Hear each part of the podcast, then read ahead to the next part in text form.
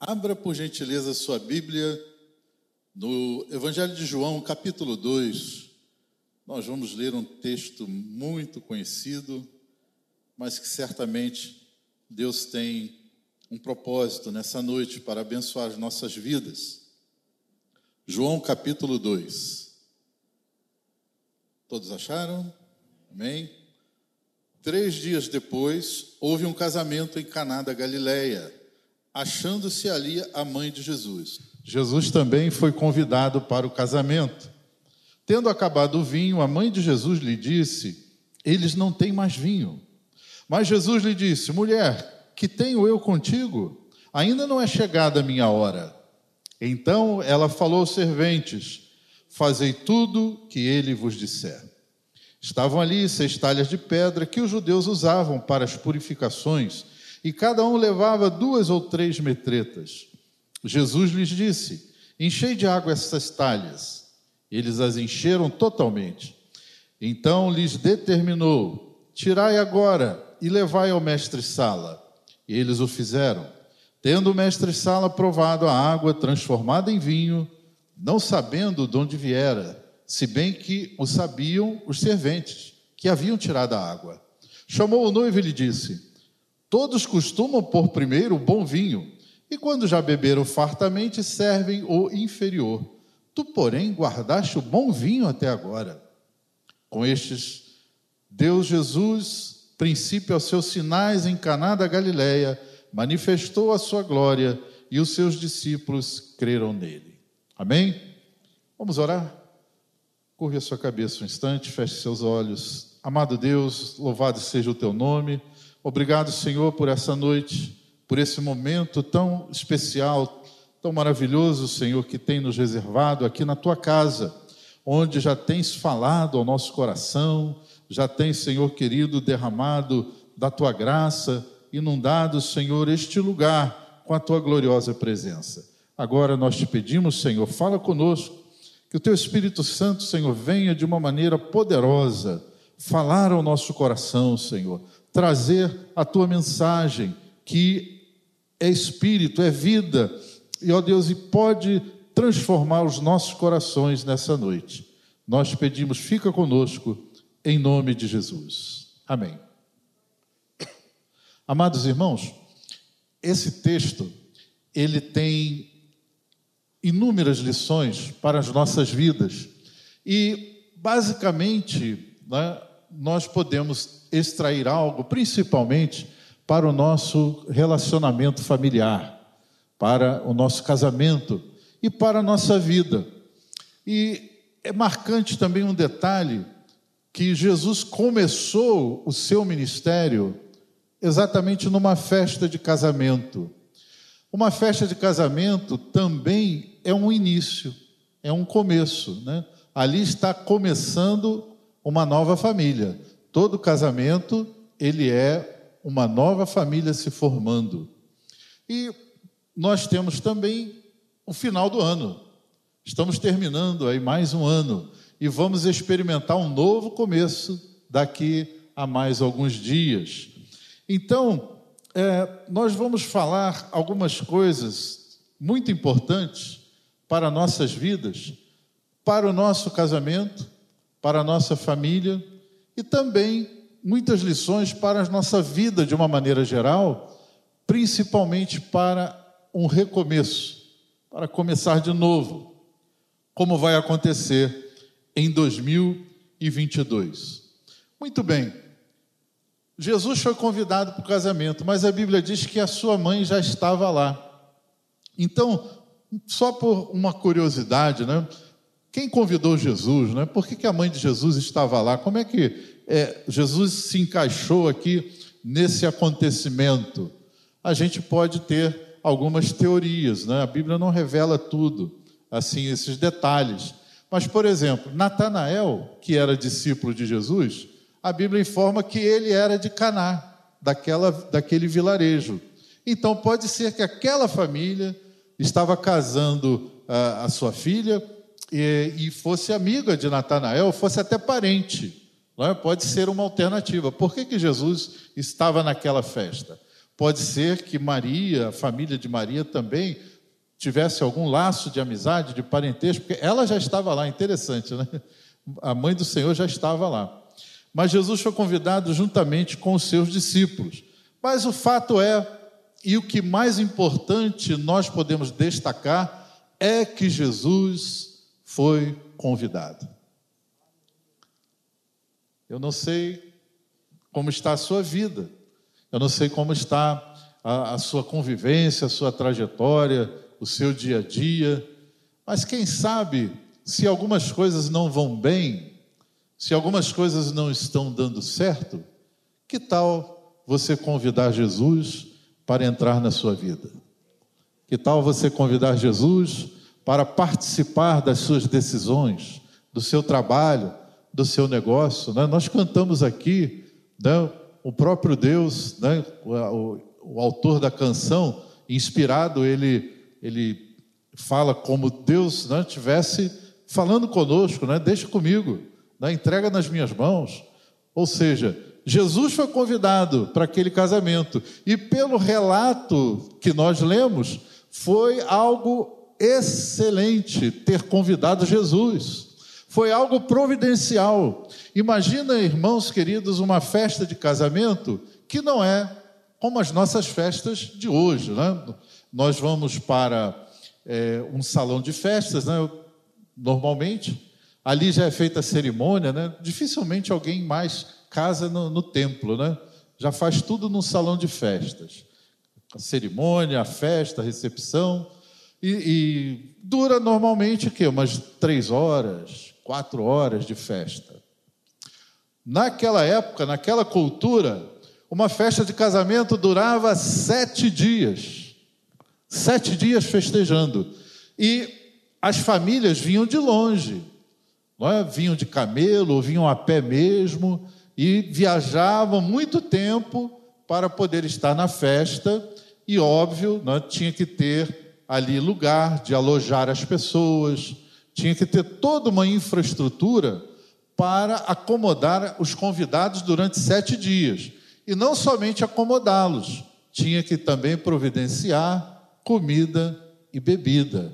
E o vinho era assim, vamos dizer, a, a estrela da, da festa, né?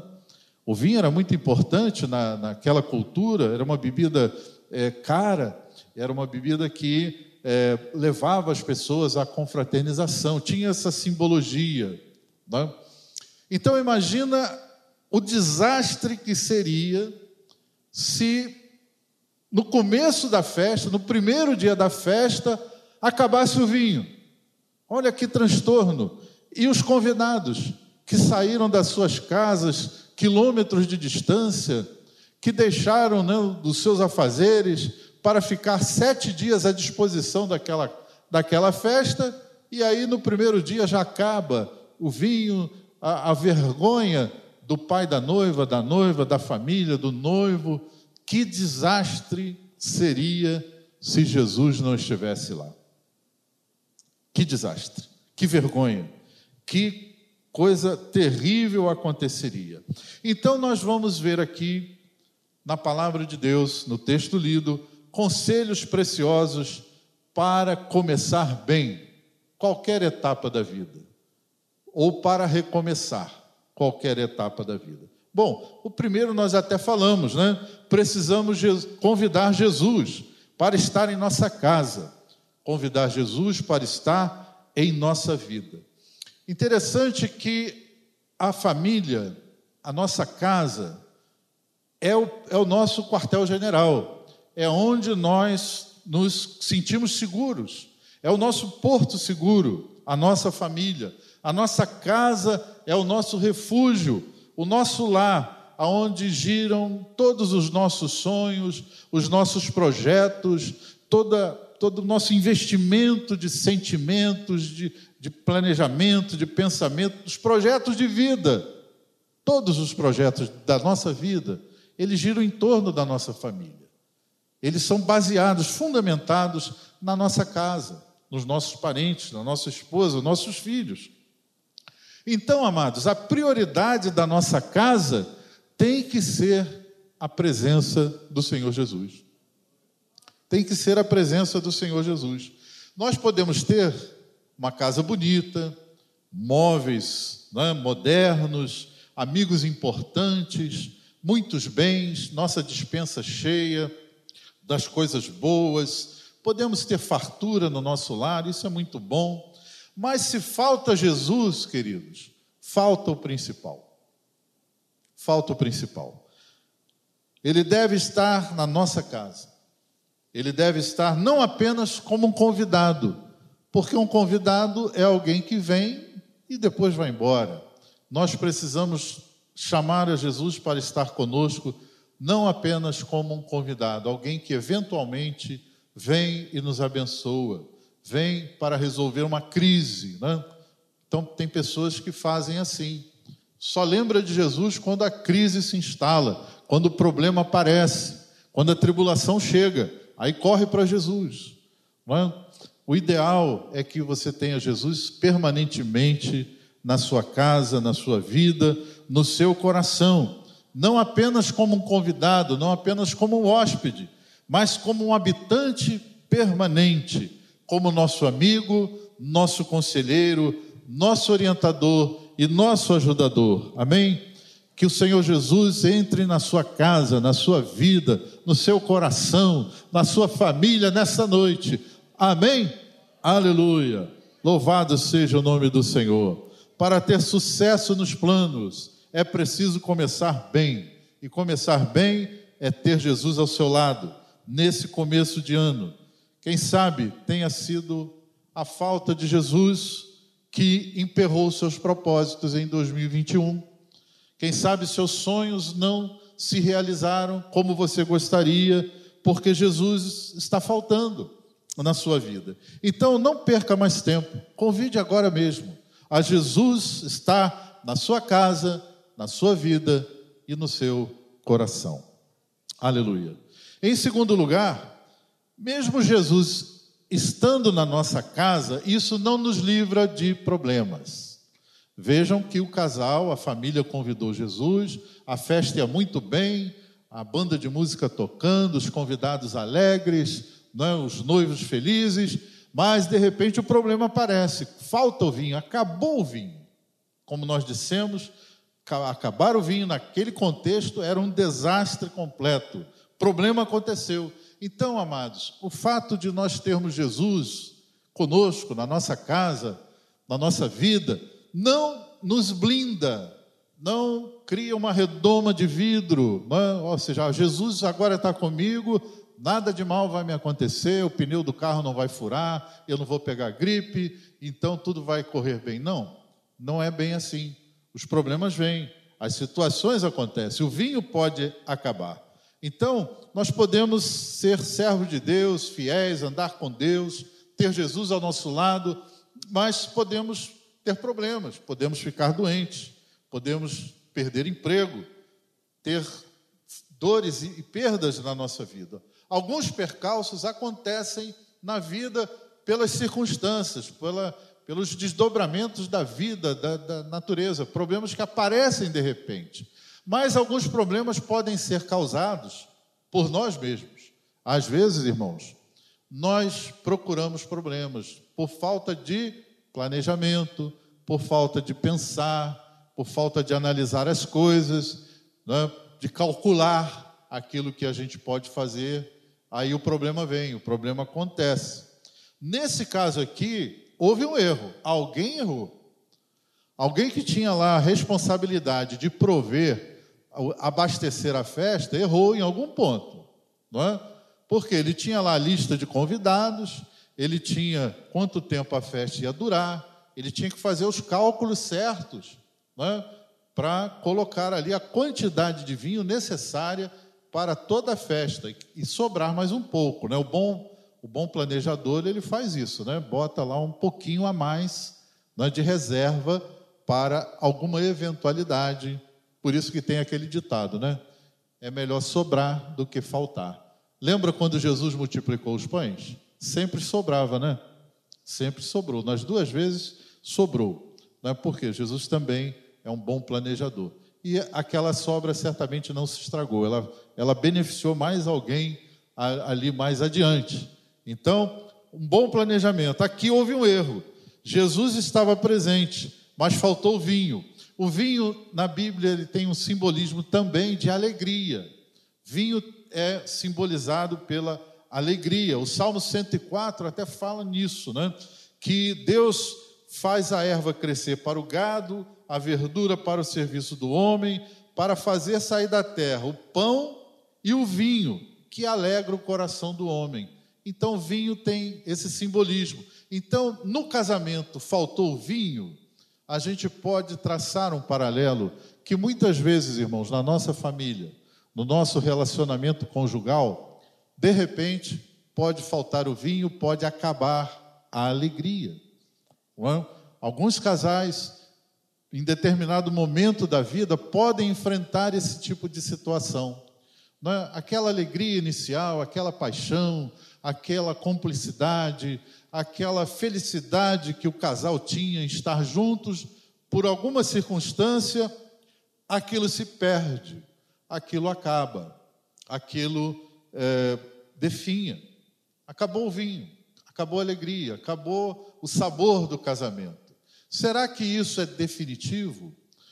Foi lido aqui um texto sobre divórcio, que infelizmente, irmãos, tem crescido muito no nosso país. Até essa questão da pandemia levou a aumentar sistematicamente né, a questão do divórcio de uma forma geral. E, para nossa tristeza, até entre os evangélicos, essa estatística não está sendo muito diferente. As pessoas não estão é, aprendendo a enfrentar as dificuldades. Preferem uma saída que consideram fácil e que depois vai produzir mais sofrimento. Preferem a via do divórcio, que é uma coisa que Deus odeia. Né? O próprio Senhor Jesus falou, reiterando as palavras é, de Moisés lá no, no Gênesis, né? aquilo que Deus uniu, não separe o homem. É? O casamento ele é indissolúvel. O casamento foi idealizado por Deus. A família é um projeto de Deus. Ela não é uma instituição humana. A família foi criada por Deus antes da igreja, né? antes de, de existir Estado, antes de existir qualquer outra instituição. A família foi aquilo que Deus criou, primeiramente, é uma prioridade. Mas se acaba o vinho, acaba a alegria, como poder restaurar? Acabou o vinho. Eu creio, irmãos, que o Espírito Santo de Deus, nessa noite, ele quer falar conosco sobre essa realidade, dessa dificuldade que nós podemos ter em algum momento da nossa vida conjugal. Mas não é preciso desespero, não é preciso é, ficar triste nem desesperançado, porque o mesmo Jesus que esteve em Caná da Galileia, ele está aqui hoje nessa noite. E ele pode transformar esse momento sem sabor, sem cor, sem, sem vida, ele pode novamente restaurar, né? transformar água em vinho, transformar a tristeza em alegria novamente para a sua vida e seu casamento. Creia nisso. Jesus é poderoso para restaurar aquilo que está adormecido, aquele que está morto e transformar novamente a sua tristeza em alegria. Você pode sair daqui nessa noite dando cambalhotas de alegria na presença de Deus. Amém? Porque Jesus é poderoso para isso. Em terceiro lugar, nós precisamos identificar o problema. É? Quando há um problema na vida, mesmo quando nós temos Jesus, nós precisamos identificar né, onde está a causa dessa dificuldade, porque retardar o diagnóstico dificulta mais a cura. Não adianta, quando a gente tem um problema, fingir que ele não existe, ou achar que daqui a um tempo ele vai desaparecer por si só. É? Ignorar, olha, se o problema apareceu, não é de bom alvitre, né? não, é, não é de bom tom, de boa é, inteligência deixar o problema rolar, crescer, é? sem você tratar. Identificou o problema? Vamos tratar do problema. É importante ter pressa e precisão.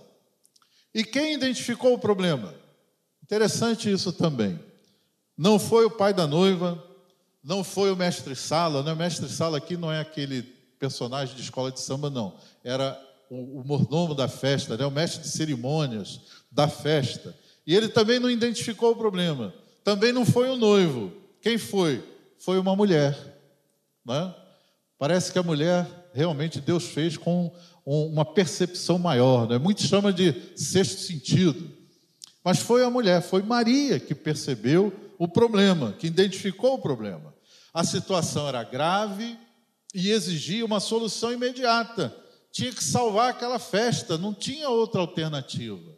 Não tinha não é, como sair e comprar tanto vinho rapidamente para poder salvar aquela festa. A situação era grave.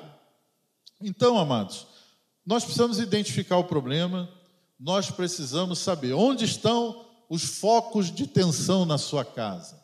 Aonde está a dificuldade que você dia a dia você percebe, você está vendo ali aquele problema e você acaba tirando assim o foco, achando que daqui a pouco aquilo vai se resolver, mas você tem que se identificar. Por que, que as coisas não estão dando certo? Por que não estão funcionando? Então, queridos, é muito importante identificar o problema. Em quarto lugar, depois que identificou o problema, levá-lo de imediato à pessoa certa. Veja bem que Maria, ela teve uma atitude muito sábia. Ela, quando percebeu o problema, é, ela não repartiu com outro convidado. É? Tipo assim, você está naquele casamento e de repente na sua mesa não chega salgadinho nenhum. Cadê o salgadinho? O garçom passa lá rapidamente naquela outra mesa, mas não vem na sua. Aí você começa a dizer: puxa vida, né? Está mal organizado esse negócio aqui. Quando chega o salgadinho, chega, chega frio. Né? Aí você está passando o problema para a pessoa errada, que não pode resolver nada. Assim, às vezes, na nossa vida, você tem um problema e começa a repartir com a pessoa errada. Um colega do trabalho, que nem crente é, falando a respeito do seu problema familiar. Isso é muito perigoso, porque pode, você pode receber um conselho errado, um conselho fora da palavra de Deus. Então, Maria foi muito sábia. Quando ela identificou o problema, ela levou imediatamente a pessoa certa. Então, às vezes nós agravamos o problema por causa disso. Nós identificamos o problema, mas levamos o problema à pessoa errada. Dividimos com quem não pode resolver, não pode nos ajudar e talvez ainda possa nos atrapalhar e transformar um problema é, num grande problema. Né? Então é vital e fundamental nós levarmos sempre os nossos problemas a Jesus. Ele é a pessoa certa. Se você nessa noite identificou um problema na sua vida, entrou aqui, mas né, sabe que quando você voltar para casa o problema vai estar tá lá. Sabe que quando você voltar para o seu trabalho amanhã o problema vai estar tá lá. Então, leve esse problema ao conhecimento do Senhor. Leva para Jesus. Entrega nas mãos dele. Fala com Jesus a respeito da sua dor, da sua tribulação, do problema da sua casa, o problema com seu filho, algumas situações que estão é, tirando o seu sono, tirando o seu sossego, ou talvez tirando lágrimas dos seus olhos, leva para Jesus, entrega nas mãos do Senhor. Ele é a pessoa certa que vai resolver, que vai solucionar, que vai dar fim ao seu problema, se você confiar nele. Aleluia. Glória a Deus.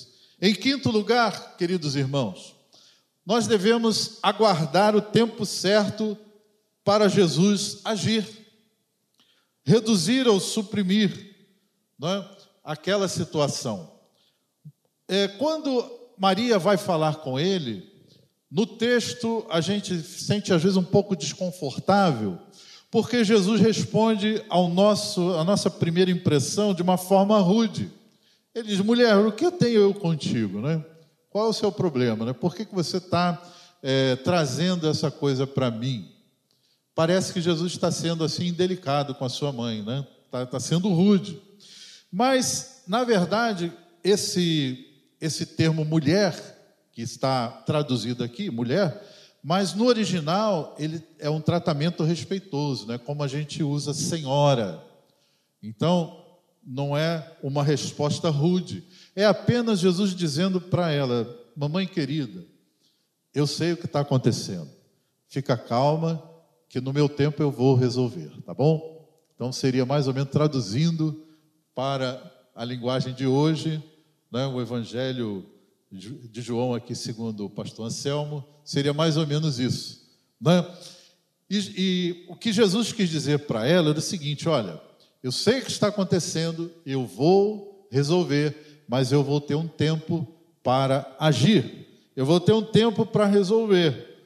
Então, Deus, irmãos, não age de acordo com a nossa urgência, porque a gente quer tudo para ontem, né? Se a gente vai orar, a gente pede, Jesus, resolve agora o meu problema. A gente é assim mesmo, a gente é ansioso, nós, nós somos ansiosos, nós queremos tudo para ontem.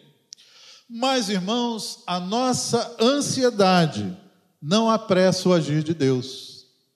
Deus não vai alterar a sua agenda por causa da nossa ansiedade. O Senhor vai agir no seu tempo.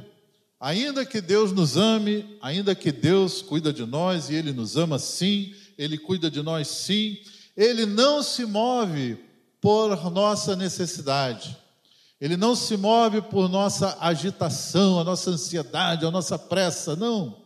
Deus se move por causa dos seus propósitos. Deus tem o seu tempo. Eu sei que pode ter pessoas aqui com problemas sérios e urgentes, com uma aflição na sua alma, está ansioso e aflito por uma resposta de Deus.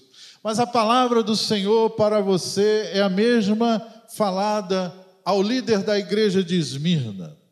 Jesus falando para aquela igreja que era uma igreja fraca, uma igreja que era fiel, mas muito atribulada, muito sofredora, Jesus falou assim: Eu conheço a tribulação pela qual você está passando. Jesus conhece a tua dor, meu irmão. Jesus conhece a sua aflição. Jesus sabe aquelas lágrimas que você derrama em secreto lá no seu quarto, na sua casa. Aquela dor que está no profundo do seu coração. Né? Talvez o pastor não veja, talvez o seu irmão não veja, mas Jesus vê. Ele conhece, ele sabe o que você está passando.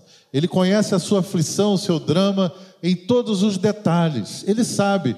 E no tempo certo, se você confiar nele, ele vai agir, ele vai intervir nessa situação e vai ajudar você e vai resolver a sua situação. O povo de Deus estava no cativeiro na Babilônia. Jeremias então manda uma carta para o povo de Deus que estava cativo. No capítulo 29 do livro de Jeremias, ele manda uma carta dizendo: Olha, vocês vão ficar aí. Vocês vão ter que plantar, construir casas, casar os seus filhos. Vai ter um tempo 70 anos vai durar essa situação. Mas enquanto durar essa situação, não deixem de viver. Não deixem de se alegrar. Não deixem de tirar o melhor da vida, mesmo numa circunstância adversa. Claro, aquele, aquele povo não queria estar ali, naquela terra distante, naquele país hostil. Não queria ser escravo, não queriam ser cativos.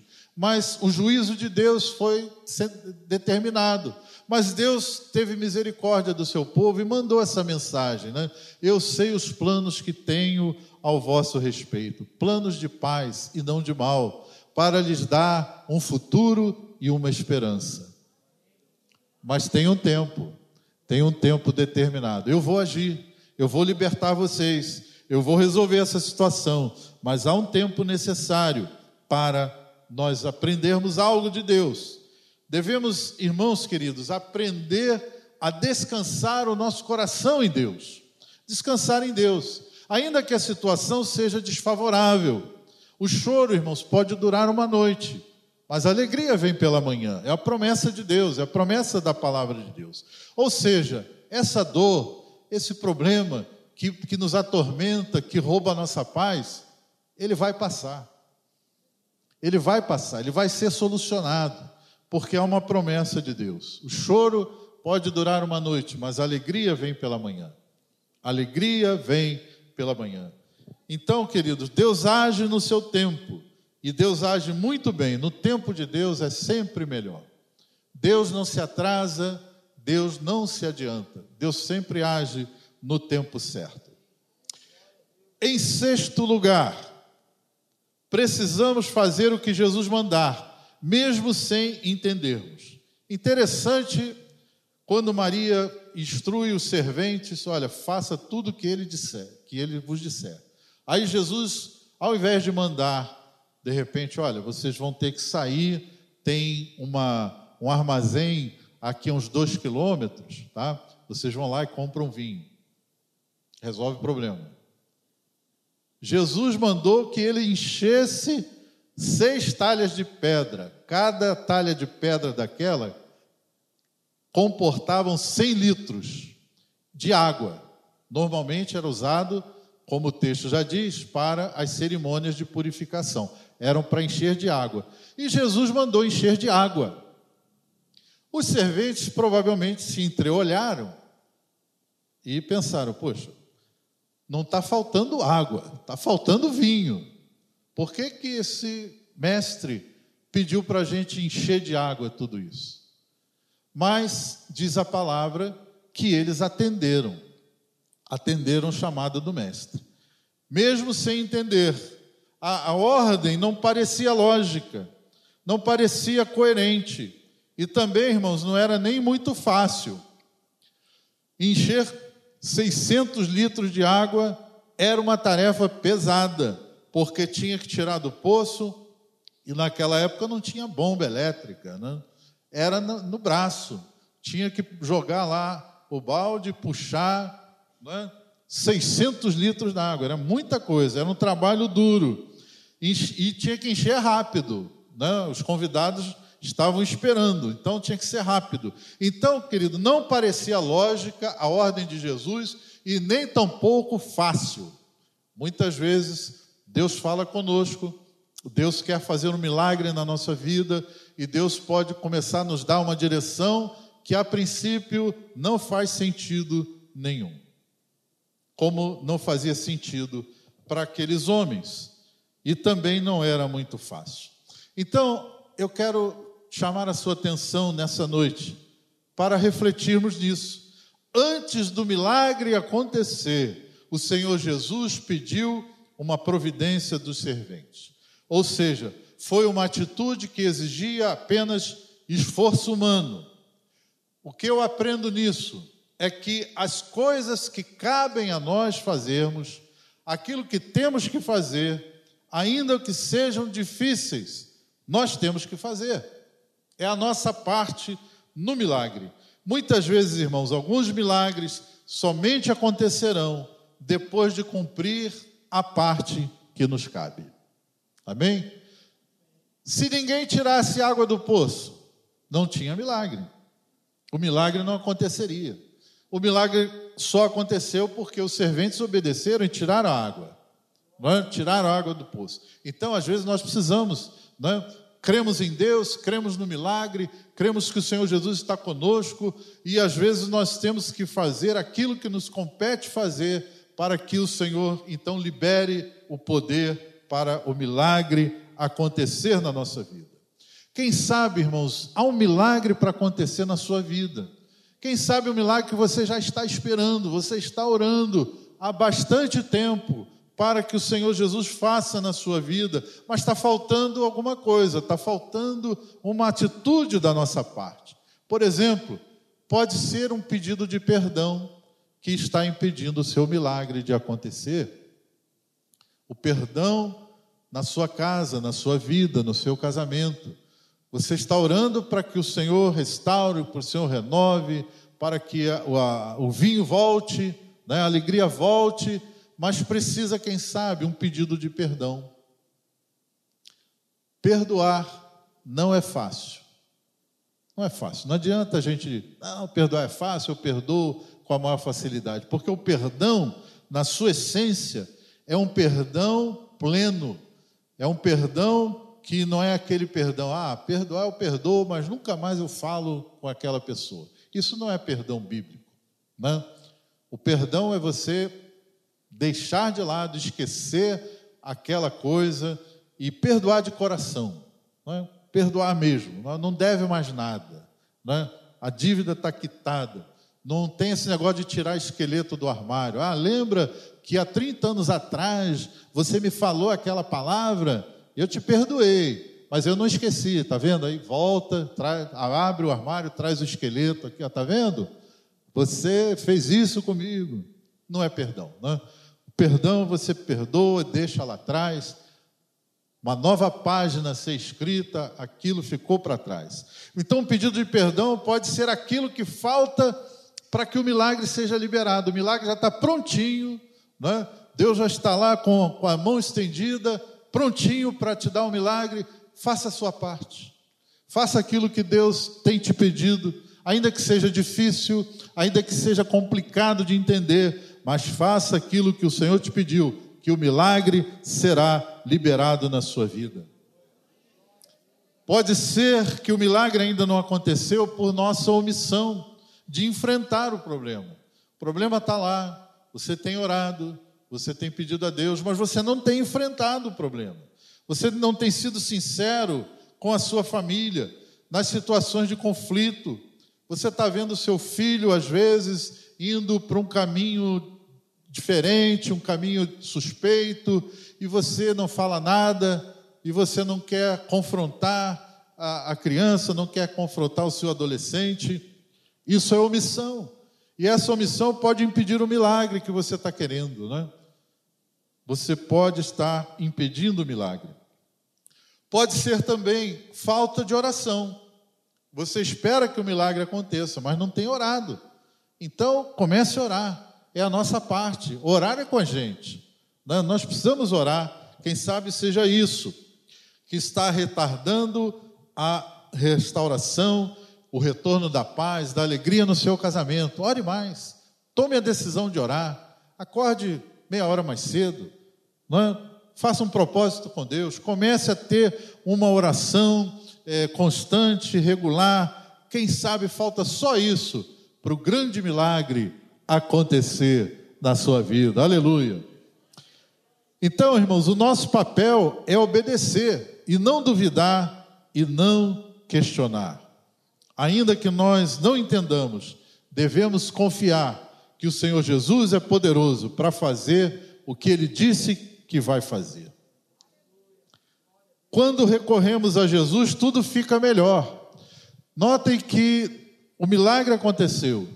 Jesus mandou os serventes mostrarem lá para o mestre Sala o vinho. Os serventes sabiam que era água. No caminho né, do, do vinho até o mestre Sala, o milagre aconteceu. Aquela água se transforma em vinho, o mestre Sala prova, e ele fica admirado da qualidade daquele vinho. Ele nunca tinha experimentado um vinho tão superior, tão maravilhoso. E ele chama né, o noivo e diz: Puxa vida, é, eu estou admirado contigo, porque todo mundo, né, é costume, serve o vinho melhor no início, depois que todo mundo já bebeu, já está né, acostumado ali, aí serve o vinho inferior, o vinho mais barato. Mas você guardou o bom vinho até agora. Ele ficou admirado, ele ficou espantado. Por quê, irmãos? Porque quando a gente recorre, quando Jesus opera, tudo fica melhor do que era antes. Tudo fica melhor. Quando você, por exemplo, vai fazer um encontro de casais, né? vai para o projeto família, muito, eu já ouvi muitos casais falarem isso. Puxa, eu achava que o meu casamento era bom. Eu achava que o meu casamento era legal, mas quando eu fiz o encontro de casais, quando eu me envolvi no projeto família, eu descobri que Deus tinha algo maravilhoso, muito mais maravilhoso, para dar para nós. O vinho que Jesus transforma é o vinho superior, é uma qualidade excelente que a gente, a, nós não tínhamos ainda experimentado. A qualidade do vinho que Jesus transformou era o vinho superior. Então, queridos, se você enfrenta alguma dificuldade no casamento, se você conhece alguém que está atravessando, algum casal com alguma dificuldade, diga para ele: olha, divórcio não é a melhor solução, há uma solução muito melhor, há um projeto de Deus muito maior, de muito mais qualidade para a sua vida. Se você um dia experimentou alegria no seu casamento, se Jesus entrar na sua vida, nesse casamento com muitas dificuldades, esse casamento à beira de um naufrágio, se Jesus entrar, ele vai transformar numa qualidade muito superior ao que você já tinha experimentado no início. Se você achava que era muito feliz no início do seu casamento, saiba, Jesus tem muito mais felicidade, alegria para colocar no seu casamento. Aleluia. Quando Jesus é o Senhor da nossa vida, a glória de Deus se manifesta. Foi o que aconteceu. Aquela festa de casamento que estava fadada a ser um grande fracasso, a ser uma grande tristeza, a trazer um problema grave para aquelas famílias, para trazer um transtorno enorme para todos que estavam ali. Aquilo que tinha tudo para dar errado por causa de Jesus por causa da presença do Senhor, porque Jesus estava naquele lugar, Deus manifestou a sua glória. Diz lá o verso 11: manifestou a sua glória, seus discípulos creram nele. Quando Jesus, irmãos, é o Senhor da nossa vida, os problemas podem vir, os problemas podem acontecer, mas nós sempre teremos a esperança de vitória com Ele ao nosso lado, amém? Aleluia. Os problemas podem acontecer, os problemas virão, faz parte da vida. A realidade da vida, irmãos, é essa. Essa vida aqui na terra é uma vida sujeita a tribulações, sujeita a dores, a, a problemas. Nós não podemos nos iludir nem iludir os irmãos. O próprio Senhor Jesus disse: No mundo tereis aflições, mas tem de bom ânimo, né? tem de alegria na sua vida porque o Senhor Jesus venceu e nós vamos vencer também. Louvado seja o nome do Senhor. Então, ainda que as circunstâncias se mostrem contrárias, difíceis ou até mesmo impossíveis, há um Deus conosco que não conhece o impossível. Amém? Não conhece o impossível. Pode ser que você imaginou, e agora isso não tem jeito, não tem mais resolução, não tem mais solução. É impossível. É impossível para os homens. Mas o Senhor disse né? Aos homens as coisas são impossíveis, mas não são impossíveis para Deus. Então, finalmente, irmãos, quando Deus é glorificado em nossa família, as pessoas serão impactadas pelo testemunho do nosso lar abençoado, nosso lar equilibrado e também vão crer no evangelho que pregamos. Terminando, eu quero contar aqui uma história muito interessante. Um ateu soberbo, quando estava conversando com um crente, ele falando sobre essa passagem, né, desse milagre extraordinário, Jesus transformou água em vinho, que coisa maravilhosa. O ateu transformar água em vinho, isso é um absurdo, isso é uma lenda, rapaz. Você acredita nisso, nessa historinha? Né? que Jesus transforma água em vinho, Deus pode fazer isso. Isso é impossível, nem na química isso pode acontecer. O crente então responde para ele: Sim, Senhor, eu acredito nisso. Eu acredito, sabe por quê? Na minha casa, Deus faz, fez algo muito parecido. É mesmo? Jesus transformou água em vinho na sua casa, ô crente? Olha, Jesus fez algo parecido. Jesus na minha casa transformou cachaça em pão. Como é que é? Jesus transformou cachaça em pão? Como é que é isso? Olha, moço, eu era viciado em álcool, eu era um alcoólatra, eu era alguém que, quando chegava em casa, os meus filhos corriam de medo, se escondiam. Eu brigava sempre com a minha esposa, eu agredia os meus filhos, eu falava palavras terríveis na minha casa. O dinheiro não dava, porque eu consumia quase tudo em cachaça. Meus filhos passavam fome, passavam necessidade. Mas um dia alguém falou dessa palavra para mim. Alguém um dia falou de Jesus para mim, falou do Evangelho. Eu criei no Evangelho. Eu convidei Jesus para entrar na minha casa e na minha vida, e ele transformou cachaça em pão. Hoje, eu tenho alegria de voltar para minha casa. Quando eu chego do meu trabalho, os meus filhos vêm correndo me abraçar, a minha esposa vem me beijar, nós nos sentamos à mesa, uma mesa que tem alimento, que tem tudo de bom ali para nós nos alimentarmos, e nós nos damos as mãos nós oramos e agradecemos ao Senhor Jesus, que transformou na nossa vida cachaça em pão. Irmãos, Deus é poderoso para transformar a nossa vida, transformar aquela circunstância ruim, aquele sofrimento, aquele relacionamento complicado, quebrado, talvez discussões, talvez ofensas e outras coisas que podem acontecer que estão comprometendo o seu relacionamento. Mas se você nesta noite tomar essa decisão, convide a Jesus para entrar na sua vida. Convide ao Senhor para estar sempre com você e ele vai transformar tudo aquilo que está errado, tudo aquilo que está prejudicando a sua vida, tudo aquilo que está atrapalhando o seu relacionamento e transformá-lo em algo muito superior, de maior qualidade e de maior alegria. Que Deus possa abençoar a sua vida, seu coração nessa noite.